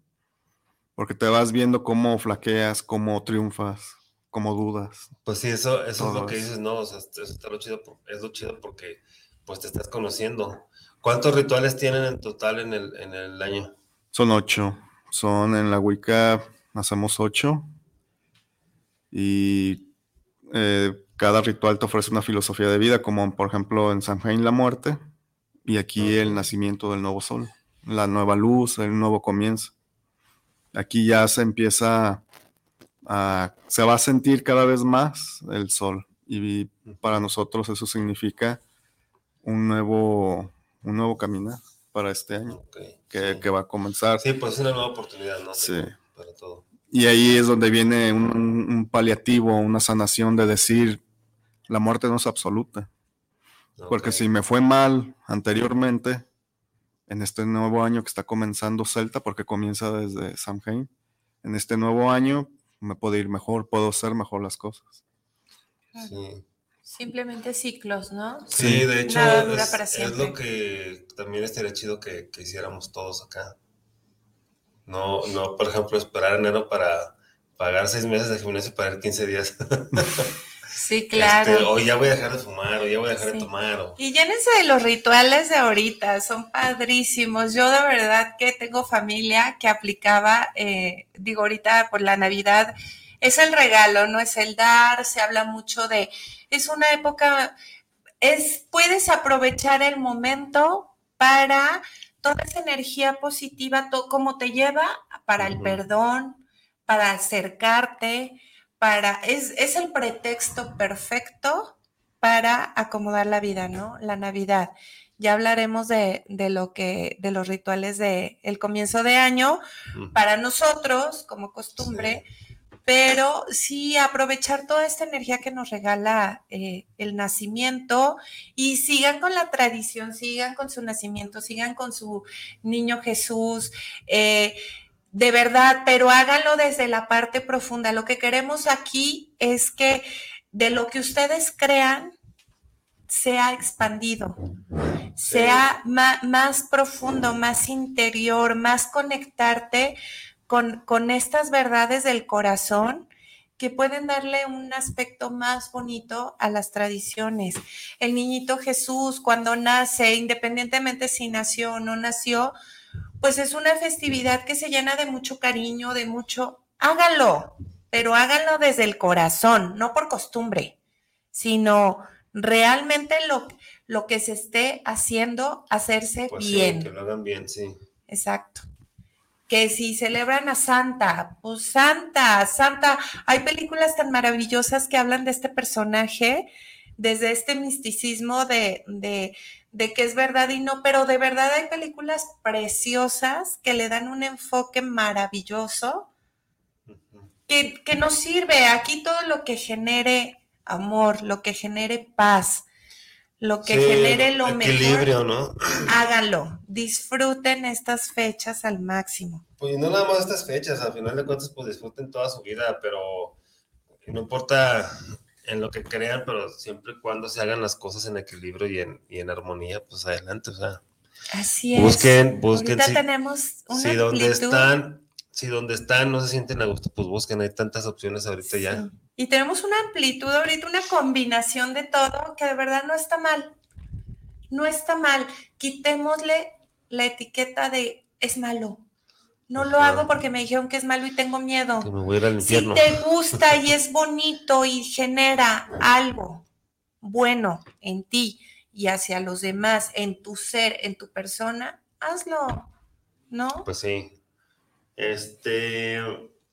Y bueno, habías comentado hace rato de los regalos, ¿no? De, de que Odín es el que hace este, los regalos. Pero, ¿cómo dijiste? Los. Son como bendiciones, se puede Ah, decir como bendiciones, bendiciones que sí. dan. Entonces, cuando tú metes tu árbol, esperas eso, Ok. que siempre haya prosperidad en tu casa y salud, todo lo bueno. En sí, la connotación de las plantas que no se secan en esta temporada se les, eh, se les adjudica ese poder. Como no se secan, como el acebo o los pinos, o en el caso aquí en México, pues que no es tan crudo el invierno, pues sí se les da esa, ese poder de, de que van a llegar cosas buenas con ese árbol, aparte de ser protectores del hogar, de mantener la vida dentro, protegiendo pues el hogar de la frialdad que hay afuera, de, de todo lo seco que está afuera. Sí. Este, y el año nuevo, el año nuevo del calendario este que, que nos rige actualmente, ustedes no, o, o la cultura celta no lo festeja como tal. No, el año ya empezó en Samhain, sí, ya- ya, ya estamos en el segundo ritual de la rueda y ese, ya estamos viviendo en año. Sí celebramos por la familia, pues, Sí. año nuevo gregoriano del calendario gregoriano. Ajá. pero uno dentro sabe que pues ya empezamos. Y eso es muy importante porque se trata de apegar lo más posible a los ciclos naturales de la Tierra. Ajá. Por ejemplo, cualquier persona que quiera empezar un proyecto nuevo, lo- los druidas siempre hacían magia en la luna creciente. Ok. Entonces, ir con los ciclos de los astros, con este caso de la luna, es bueno porque la luna creciente representa inicios, comienzos la semilla de un proyecto. Entonces, siempre que quieran hacer un proyecto o, o, como decías, dejar de fumar, decreten y propónganselo en una luna creciente. Ok. Porque, pues un nombre lo dice, ¿no? Es creciente. Va está creciendo el poder lunar y eso es ya con un trabajo, pues con la luna. Con el sol, pues tenemos estos días, que es en- ha nacido un nuevo sol. Eh, pronto los católicos van, va a ser el niño Dios. Y se toma también esa connotación, es el nuevo sol, es la nueva luz. Entonces hay que ser agradecidos con este nuevo ciclo que, que empieza y también se decretan proyectos, Ok. anhelos, sueños. Este, entonces a final de cuentas, pues también hay su, su, este, tienen sus ciclos, también ustedes tienen sus, sus festividades, ¿no?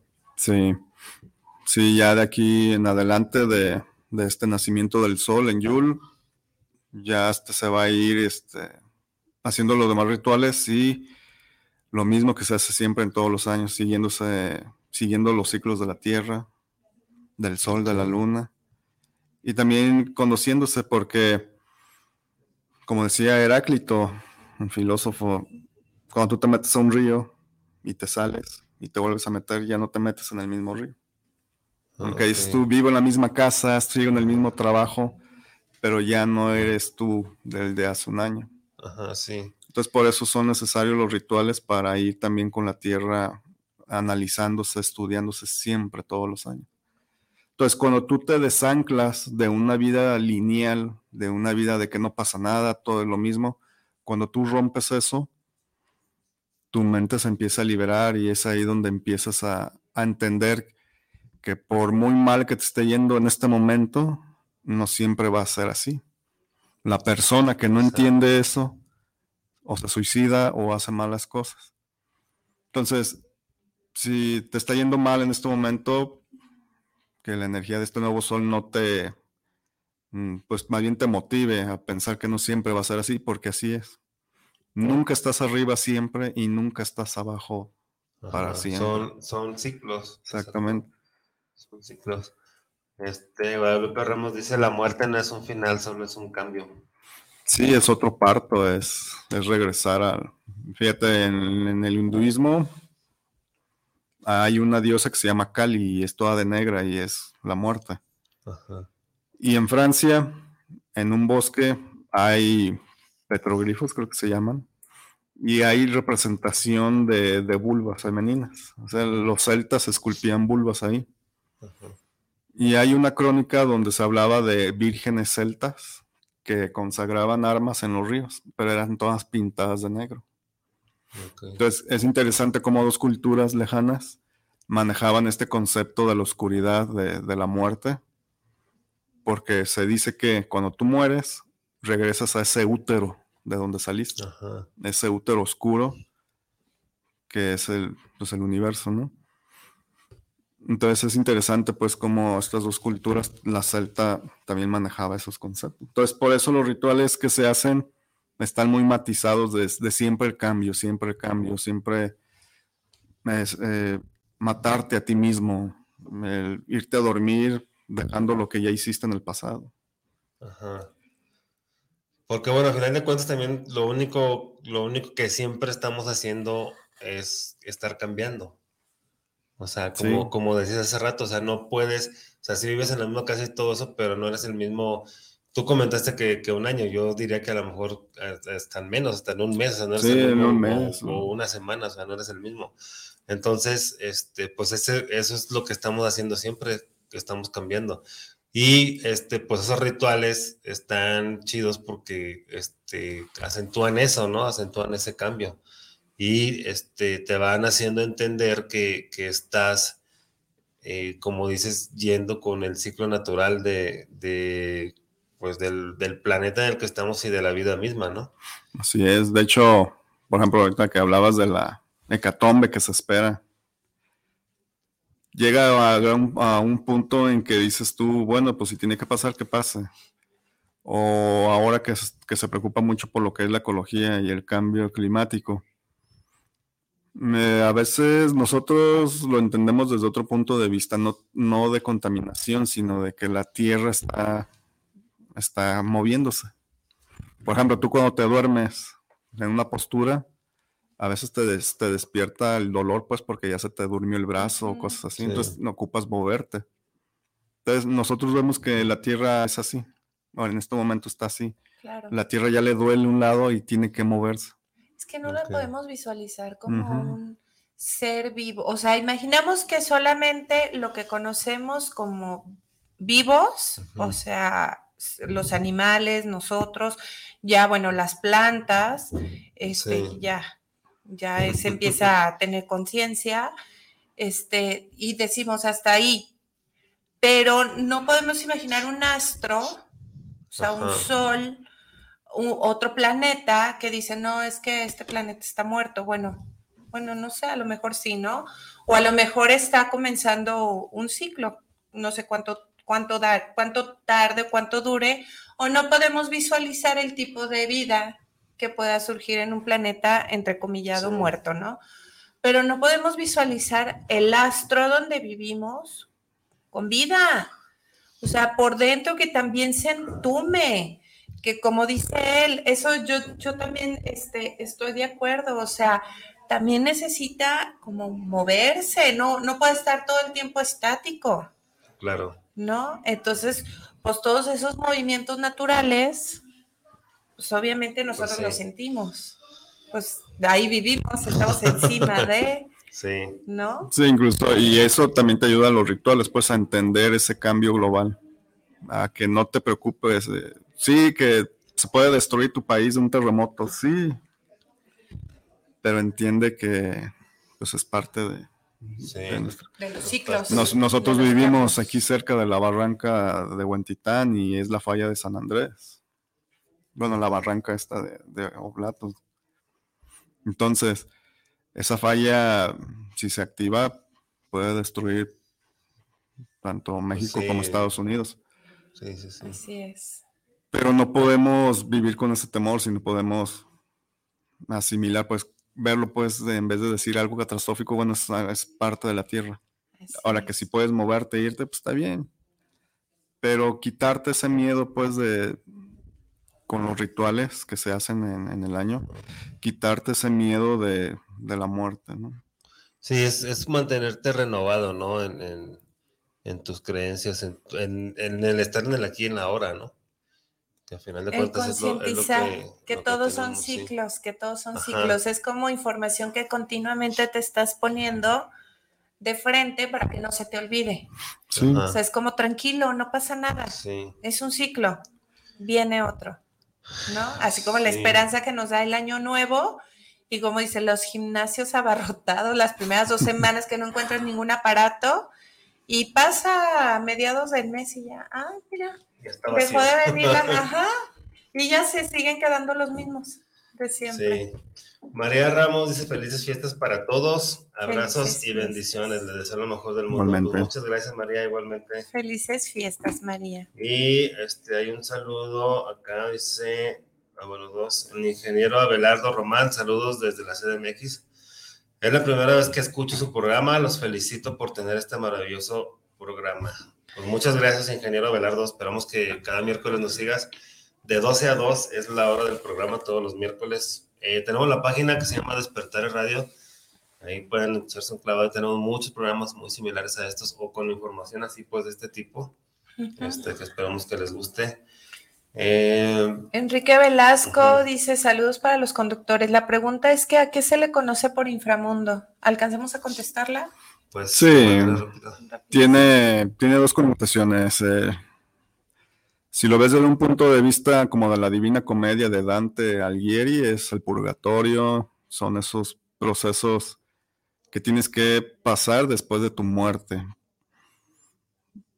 Está más arraigado pues esas teorías a lo que es el cristianismo, pero si lo ves desde un punto de vista esotérico, el inframundo viene siendo lo peor de ti. Puede ser tus demonios internos. Tus miedos, ¿no? Tus- Entonces, cuando se hace un ritual, por ejemplo, el de Samhain, eh, cuando se hace ese ritual, que aquí es el Día de Muertos, lo que se hace es descender a tu inframundo, descender a, a tus peores demonios, verlos, conocerte, vencerte a ti mismo, someterte a ti mismo, y ese sería el inframundo desde un punto de vista este, más esotérico. sí. Pero ya en un inframundo mitológico, pues hay muchas vertientes. Acá, por ejemplo, en la cultura celta, está eh, el dios Dom, que es el regente de, de un inframundo en el que cuando una persona muere y no se desarrolló, queda vagando en un mundo estéril de pura piedra gris. O sea, quedas como en el limbo. Entonces están las dos connotaciones. Eh, lo que se hace con los rituales paganos es trabajar el inframundo esotérico y reverenciar, sí, a los ancestros, a los dioses de la muerte. Ok, pues bueno, ahí está la respuesta. Este, Auri Espejo dice felices fiestas para todos. Un saludo. Saludos. Saludos, Auri, hasta España. Y un saludo para Ana Belén. Saludos, Ana. Saludos. Y para Moni Velasco. Saludos. Este, pues bueno, ya se nos terminó el, el tiempo. Este, ¿cómo se pasa bien rápido el tiempo? ah? Ay, ya sé. Este, Gabriela Ramos felicidades para todos, abrazos y bendiciones. Pues gracias, Gaby, igual para ti. Gracias. Este, algo que quieras decir para terminar el programa, Miguel. Bueno, si gustan hacer un pequeño ritual en sus casas, pongan una manzana roja con un poco de miel y consagrenla a su Dios, puede ser Jesús o al Dios Sol, A su divinidad. a su divinidad. y en ella metan todos sus planes y sueños para este nuevo ciclo solar. Ok, bueno, pues ya saben, ya, ya pueden hacer ese ritual que es muy sencillo, pero pues es muy, muy fuerte, ¿no? También a la vez. Sí, y ahí dejan la manzana. Hasta que su ciclo de vida o su marchite ya la pueden desechar. Ok. Ivania. No, pues nos vemos el siguiente miércoles con más temas interesantes. Eh, les deseo felices fiestas, les mando un abrazo con muchísimo cariño, disfruten su Navidad, disfruten eh, toda esta energía, los abrazo con el alma y los quiero. Gracias por acompañarnos y por escucharnos. Pues a mí no me queda más que agradecerte, Miguel, por estar aquí otra vez, por habernos compartido toda esta información tan importante. Igual ya nos ponemos de acuerdo para cuando sean los demás rituales. Sí. Este, cuando acerque la fecha para que, para que vengas a compartir eso. Y pues gracias, Ivania. Y pues a todos los que nos están viendo, pues también muchas gracias. Felices fiestas, pásensela bien. Este, si toman, no manejen, mejor nos invitan. Este, ya saben, soltar y fluir es una de las claves de la vida. Yo soy Guillermo Rabe, nos vemos el próximo miércoles. Hasta luego. Hasta luego.